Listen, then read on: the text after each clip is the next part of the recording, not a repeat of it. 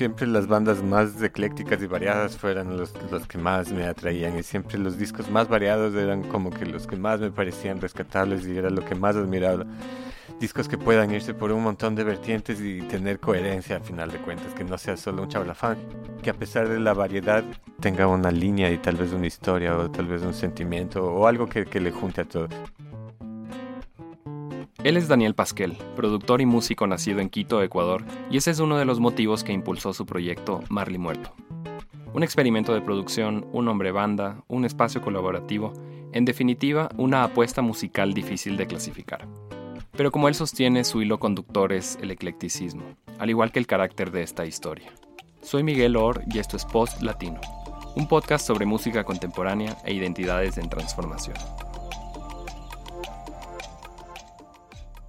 En este episodio descubrimos el proceso de formación de Marley Muerto, un proyecto solista ideado en el año 2012 por Daniel Pasquel, guitarrista y fundador de la banda Cancan, una de las más recordadas del pop electrónico de Ecuador.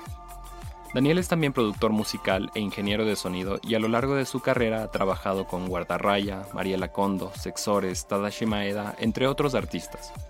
De una manera u otra, estas colaboraciones nutrieron la música de Marley Muerto.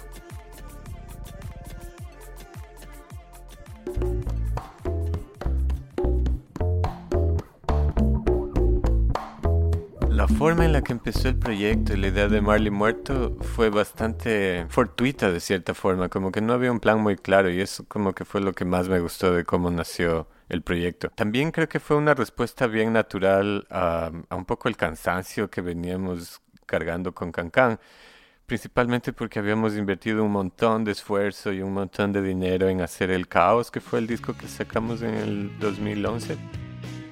Y como que por cuestiones de, de, la vida no pudimos llegar muy lejos con la promoción de ese disco porque le invertimos muchísimo tiempo, dinero, ganas y, dedicación a hacer el mejor disco que, que, podíamos hacer. Pero creo que ya viendo hacia atrás había bastante de eso, como que había esta, esta sensación de que, ok, esto fue bien desgastante, tal vez hacer algo distinto sería más refrescante.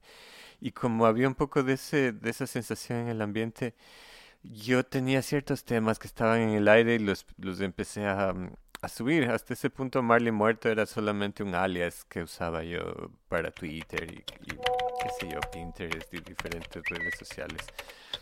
Nada muy musical, solo una forma de, tener un alias y, no, no, dar demasiado la cara en, en redes sociales. Y ya que lo empecé a mover, llegó un par de blogs musicales de México y como que fue, oh, esto está interesante, es algo nuevo, algo fresco y como que está moviéndose sin mayor plan. Y empezó a suceder, como que hubo una buena reacción de cierta gente, nada demasiado grande, pero como que algo distinto que a lo que veníamos, que era más buscar una, una reacción con lo de Cancan. El tema musical de fondo es Señor Gobierno, el primer sencillo publicado por Daniel como Marley Muerto una especie de bambuco andino deconstruido por él del grupo Iliniza, ensamble de música popular latinoamericana de la década de los 80. Su reversión es el resultado de un trabajo comisionado en 2012 por el Ministerio de Cultura y Patrimonio de Ecuador, y que deparó en diferentes visiones sobre los objetivos de ese proyecto por la coyuntura política de aquel entonces. Aún así, el tema salió a la luz y fue precisamente el que llamó la atención de la prensa especializada. Más allá de la buena recepción de sus nuevos seguidores en el 2013, la música de Marley Muerto circuló en medios de comunicación más tradicionales, como la radio y la televisión en Ecuador. Además lo llevó al Festival Internacional Hermoso Ruido en Bogotá, Colombia. Sin duda algo inesperado, considerando el inicio de este proyecto. También era bien refrescante asumir estas nuevas funciones, como que diablos, ahora depende de mí hacer que esto suene bien a pesar de que soy terrible haciéndolo. Entonces era un reto nuevo que era como que, ok, ¿cómo, cómo hacemos algo, algo que suene bien con un pésimo cantante y había que encontrarle ciertas fórmulas, ¿no? O invitar a alguien o usar vocoders o empezar a jugar bajo ciertas estéticas. Con esto en mente, Daniel estableció las posibilidades y limitaciones creativas de Marley Muerto, como relata en esta siguiente parte.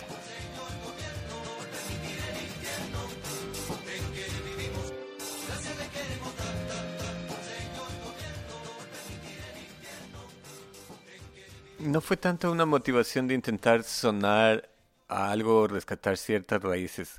De cierta forma vi algo de eso, pero de una forma más natural. Siempre las bandas más eclécticas y variadas fueron los, los que más me atraían y siempre los discos más variados eran como que los que más me parecían rescatables y era lo que más admiraba. Discos que puedan irse por un montón de vertientes y tener coherencia a final de cuentas, que no sea solo un chavalafán, que a pesar de la variedad tenga una línea y tal vez una historia o tal vez un sentimiento o algo que, que le junte a todo. Entonces siempre tuve un interés hacia ese lado. Ya en el lado técnico, yo venía de cumplir una función bien puntual en Cancan, que me encanta y la disfrutaba mucho, pero mi función básicamente era aportar con la composición, con la producción general del proyecto y ser el guitarrista, ¿no? Entonces yo vivía detrás de este mundo que era un poco de mover los hilos, pero desde el anonimato y musicalmente estaba atado a ser el guitarrista eléctrico, básicamente. Entonces cumplía esa función y habían amplificadores, habían guitarras eléctricas y habían muchos pedales detrás y eso era como que la base del sonido y lo que yo podía aportar. Entonces como todo esto nace de, esta como que contrapropuesta a lo que hacía con Cancan y este un poco cansancio de haberse desgastado haciendo el caos. Lo último que quería era hacer eso, entonces me dije, si voy a hacer este disco no quiero usar guitarras eléctricas, no quiero hacer algo similar a lo que venía haciendo. Entonces me puse ciertos límites.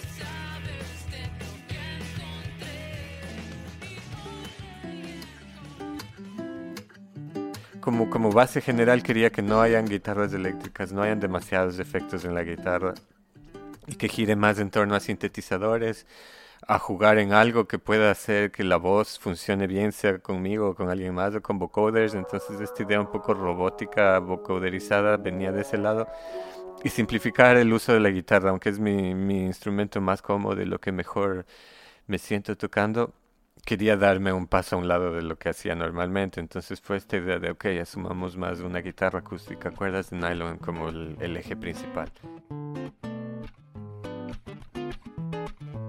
Y no, no, no, se guiaba tanto en una cuestión tanto de identidad o tanto de, de, género o rescate de, música nacional. Un poco no, no estaba tanto mi, mi, cabeza girando en torno a eso, sino era un poco más ante estas limitaciones que, que deliberadamente quería que existan, que haya que hayan más prohibiciones que, que, que guías claras.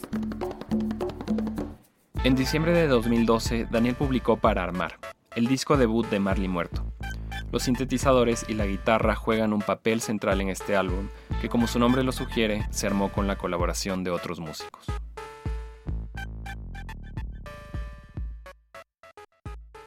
Con respecto a los invitados, habían como que dos tendencias que quería tener en el disco. O sea, había dos influencias personales, de, de, cierta forma. Había la gente que conocía, sea por el estudio, por las amistades, porque habíamos trabajado en conjunto y había otras personas que no conocía y admiraba mucho y quería acercarme a, a, trabajar con ellos, como con el Hugo Hidrobo, por ejemplo.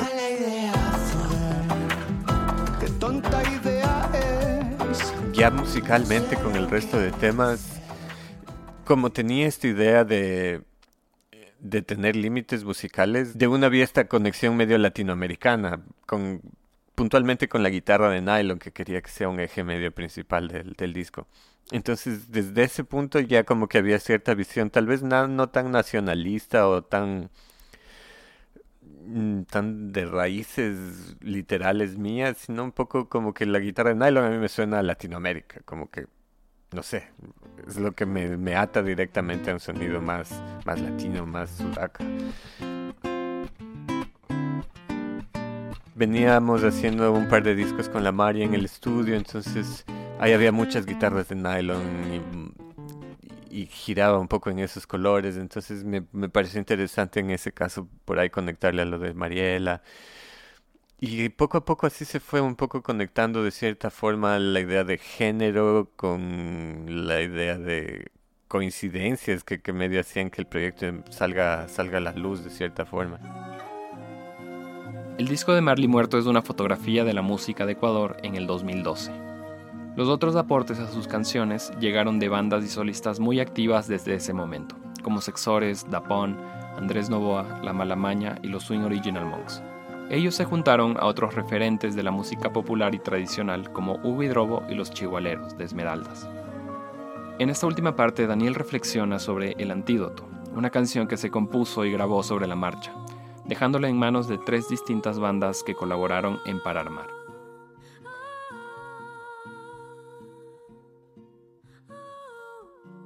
El antídoto es una canción que nació un poco por un ejercicio musical y quedó un poco pausada en el, en el aire y no, no, no pasó mucho más.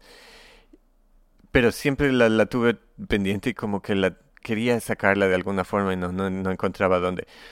Puntualmente era un, ejercicio armónico mientras estaba estudiando en, en, en la universidad.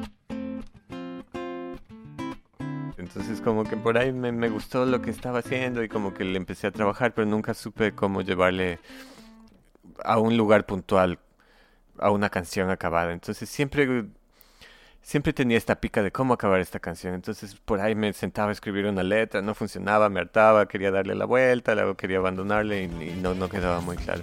Mientras todo esto pasaba por ahí, nos conocimos con los Mogs en el camino, buenos panas, hacen lindas cosas y por ahí hubo una amistad chévere. También en otro punto fue bien interesante conocerle a los chihualeros, que hicimos un disco con ellos, eh, un proyecto bien chévere con el Nelson García de productor en la frontera de Esmeraldas, un disco que hablaba sobre músicos de la frontera eh, de Esmeraldas con, respecto a Colombia, entonces la influencia de narcotráfico, guerrilla y como un poco eso se, se mezcla en, sus comunidades. Ese fue uno de los temas eh, que más lo solté para el disco. Como que en el resto de temas seguía yo manteniendo bastante control. Pero este como lo tenía ya tantos años de estar como que en el sótano de la memoria, ya no sabía bien qué hacer con él. Así que fue chévere con el antídoto que, que también como que fue como que miren muchachos, yo tengo esta idea, tengo estos acordes, tengo estos tres momentos que puede ser verso, coro, interludio, lo que sea. Pero a partir de aquí ustedes, ustedes váyanse por otro lado.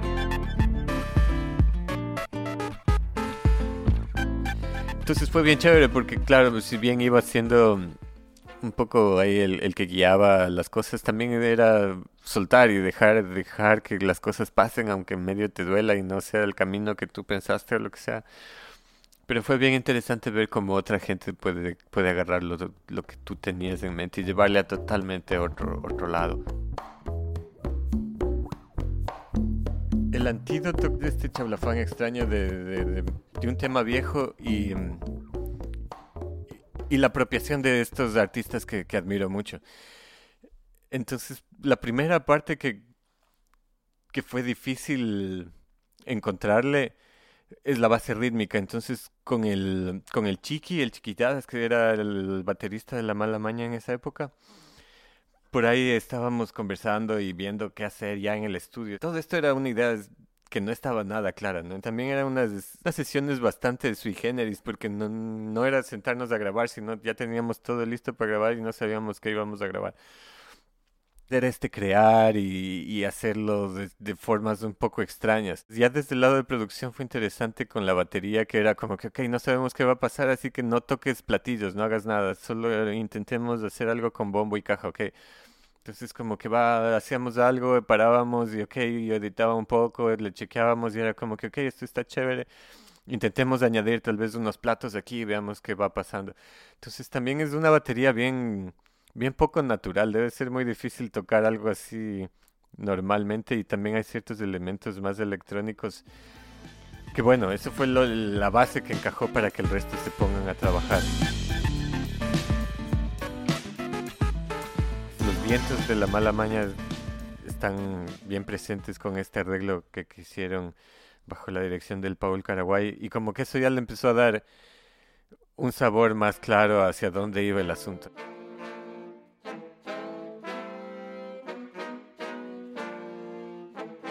Pero ya con, con la presencia de, de, la base rítmica y los, y los vientos, se empezó a ir a estos lados un poco más salseros, más, más latinosos, en, que no es un género que yo pueda tocar ni pueda aportar demasiado, entonces me sentía aún más excluido, pero era interesante y, y todo tenía un poco de lógica y funcionaba mejor porque claro, estaban los chihualeros por entrar y toda esta onda más salsera afroecuatoriana que estaba por llegar como que empezaba ya a mezclarse. Sabíamos que un poco de eso queríamos que suceda y por eso también les invité a ellos para que haya un poco de esa, esa conjunción de, de influencias.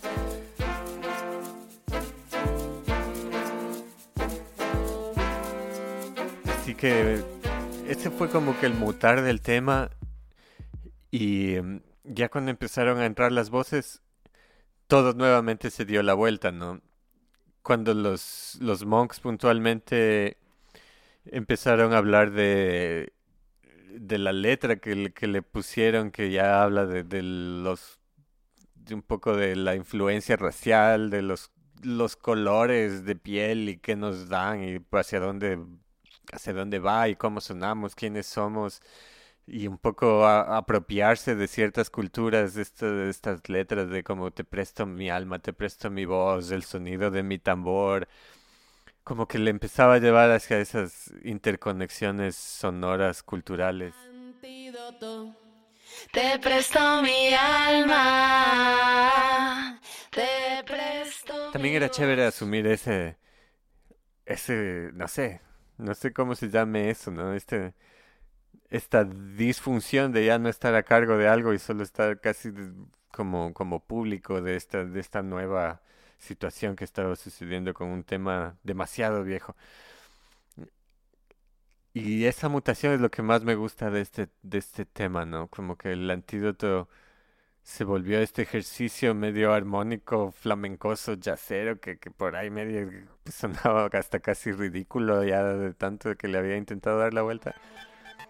Y los muchachos le dieron este nuevo color, nueva forma y, y yo solo le puse par pinceladas, par, par detallitos, Escuchemos ahora el color final del antídoto de Marley Muerto, en colaboración con los Swing Original Monks, los Chihualeros y la Mala Maña.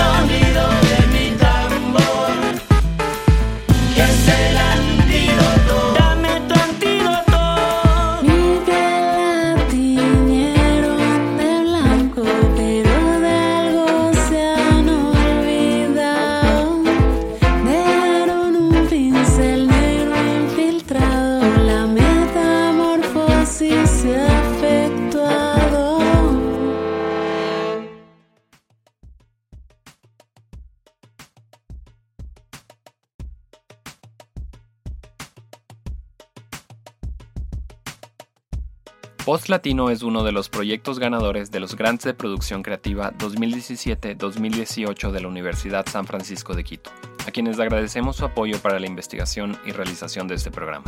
Este podcast fue producido por mí. Camila Espinosa, alias Milú, realizó la edición, la mezcla y el diseño de sonido, y Naomi Chala se sumó a la asistencia general del proyecto. La canción principal se titula Tamilla y es de Auma, el tema de los créditos es La cumbia quita penas, Tribilin Sound Remix, y es de la Lascivio Bohemia. Ambas canciones aparecen por cortesía de Edmund Records. En el podcast también se incluyen extractos de las canciones Caos y Huyo de Can Can, Grita Pregonero de Swing Original Monks y El Negro Secundino de Los Chihualeros. Y por supuesto, gracias al invitado de esta edición, Daniel Pasquel, por sus anécdotas y confiarnos las pistas del universo de Marley Muerto. Mi nombre es Miguel Or. Gracias por escuchar y hasta una próxima edición.